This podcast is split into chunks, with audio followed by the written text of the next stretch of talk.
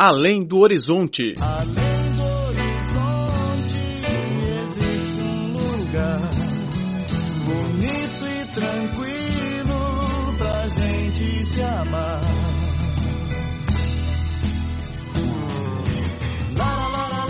Olá, caro ouvinte, bem-vindo a mais uma edição do Além do Horizonte. Sou Laura Lee. A Embaixada de Portugal em Beijing trouxe para a capital chinesa pela primeira vez a Orquestra Barroca Casa da Música durante as celebrações do Dia Nacional de Portugal, celebrado no dia 10 de junho.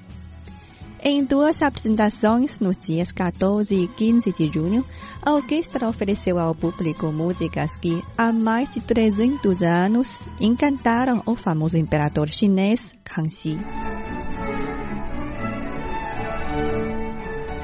Sob direção musical de Federico Guglielmo, a orquestra interpretou clássicos de Bach, William Goethe e Giacomo Falco, além de peças de Carlos Seixas, Francisco Antônio de Almeida e David Perez.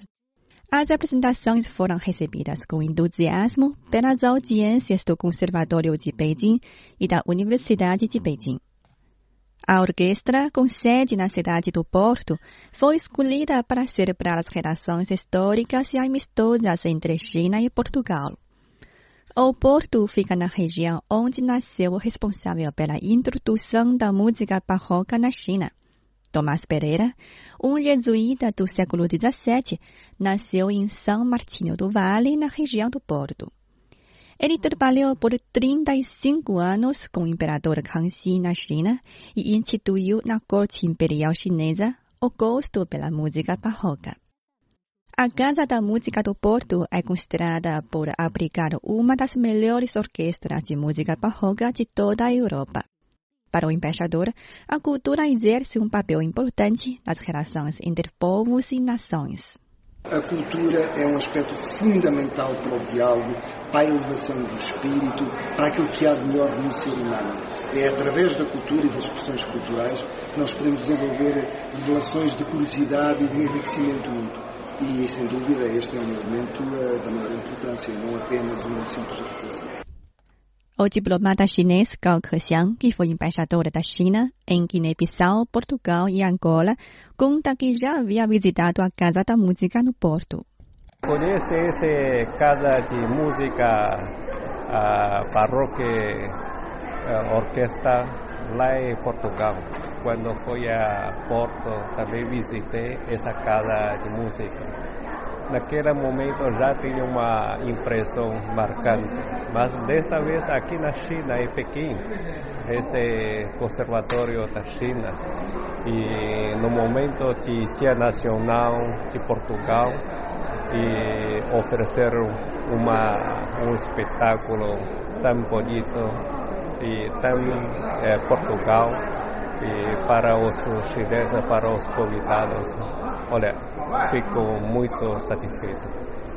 Para a violinista da orquestra, Reyes Gallardo, é importante levar a cultura portuguesa e europeia para o resto do mundo. É muito importante, acho que devemos levar a nossa cultura portuguesa e europeia para o resto do mundo e depois nós, como orquestra residente da Casa da Música, as pessoas ficarem a conhecer o que tem de bom no Porto, na cidade do Porto. O também violinista Flávio Alto, em sua primeira passagem pela China, comprou um erhu, o tradicional violino de duas cordas chinês. Comprei para, por curiosidade, para, para experimentar, para tentar aprender um bocado alguma coisa, sim. Mas não é, não tenciono ser um, um instrumentista. O organista Fernando Miguel Jaloto, responsável pelos solos no gravo, se diz realizado por se apresentar na China. A China não é toca-nos muito porque é quase sinónimo da distância, do, do diferente, do a ideia do Oriente, eu acho que encarna, portanto, vir tocar à China, eu acho que é, é quase um sonho de criança, não é? Que a gente, se calhar, nem se apercebe que tem eh, e, de repente, toca, toca bastante fundo. Portanto, foi uma experiência única, sem dúvida. O ministro conselheiro da Embaixada da Angola na China, Sérgio Neto, elogiou a apresentação da Orquestra do Porto. Achei bastante interessante, foi um espetáculo maravilhoso, foi, digamos, uma uma, uma, uma intronização da cultura chinesa na cultura portuguesa e penso que esse tipo de iniciativa deve se realizar mais vezes. Efetivamente foi um grande espetáculo, bastante interessante, muito bonito e acho que nos próximos tempos, se houver mais espetáculos esses, será de facto bastante, serão bem-vindos. Cinemania, a paixão da China pela sétima arte.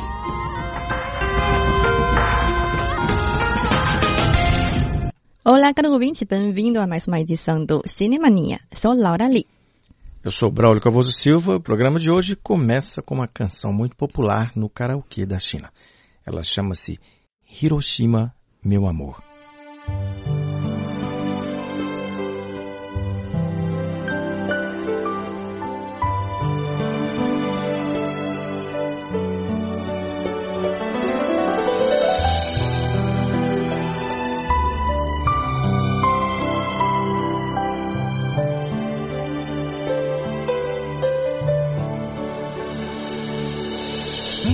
就该拒绝我，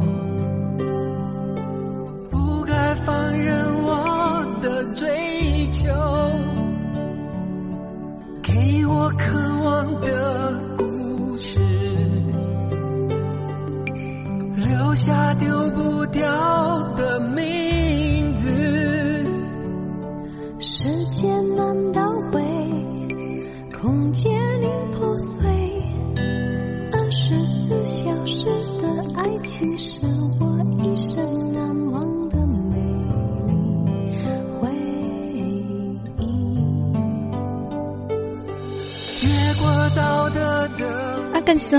interpretada pela dupla Zhang Hongliang e Mo Wenwei se inspirou em um filme do mesmo nome produzido em 1959 por Japão e França.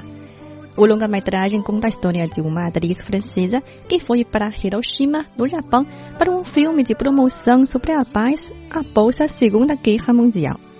Em Hiroshima, a francesa Emmanuelle Riva conheceu um arquiteto japonês por quem ficou apaixonada A afeição fez os dois se esquecerem por um instante das respectivas famílias.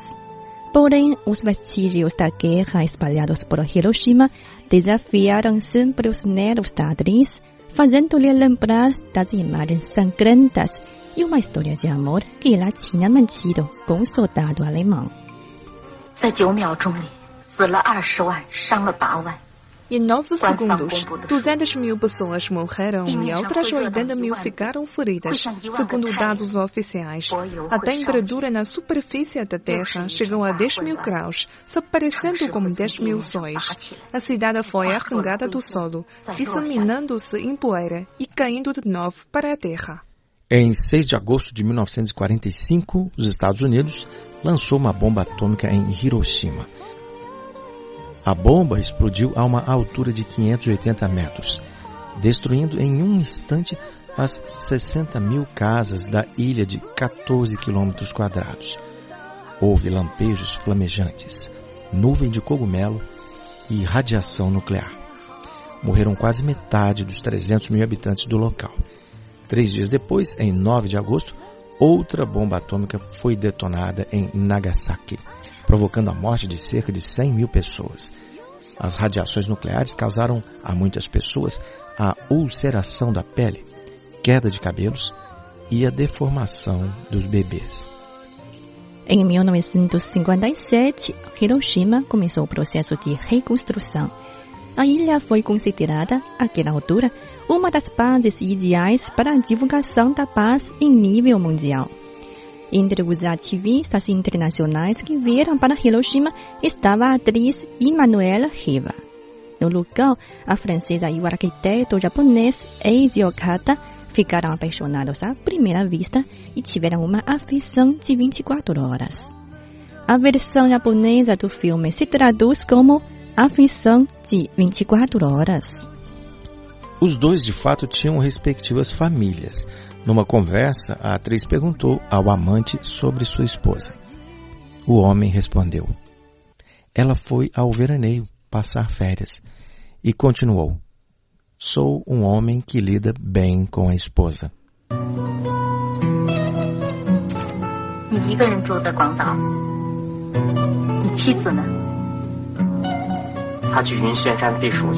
个就剩我。几时回来呀？这两天。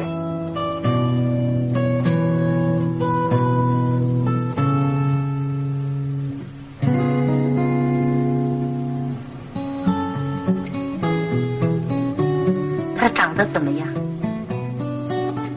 很美。我是和妻子处得很好的男人。我也是。我也是和丈夫处得很好的女人。As relações entre os dois iriam terminar com o regresso de Riva à França. No momento de despedida, o arquiteto pediu que a amante ficasse. Emocionada, a atriz disse: Hiroshima é o seu nome. Sim, respondeu o homem. Hiroshima é o meu nome. E o seu nome é Lunéville, Lunéville da França. 我的广岛，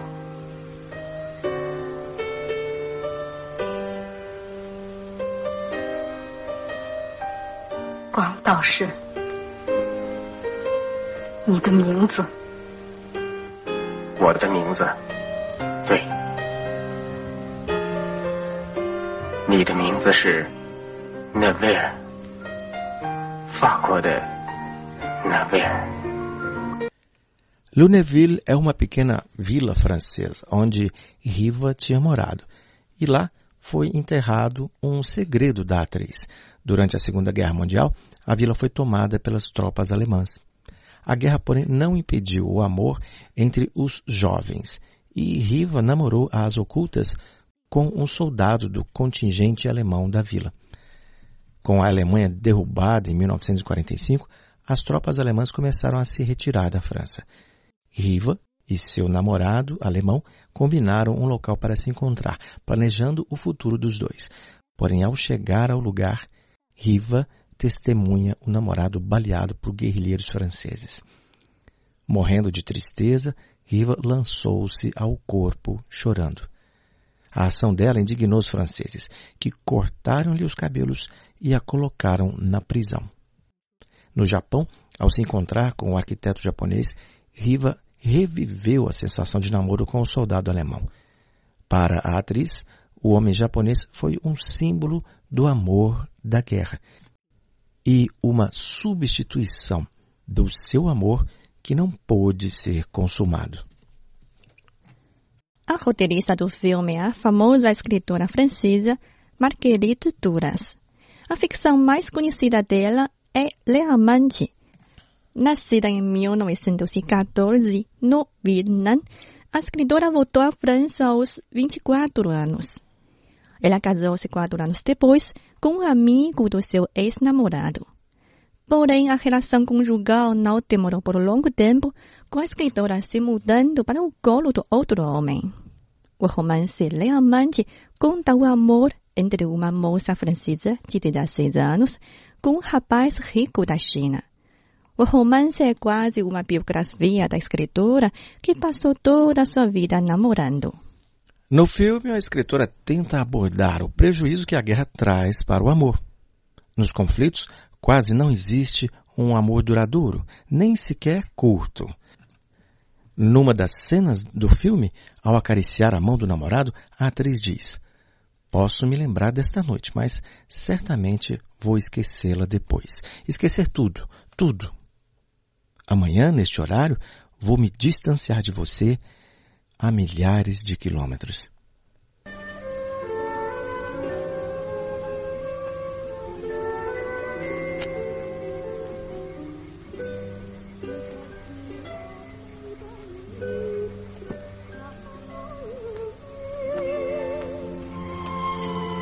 Te 说说怎么样也忘了。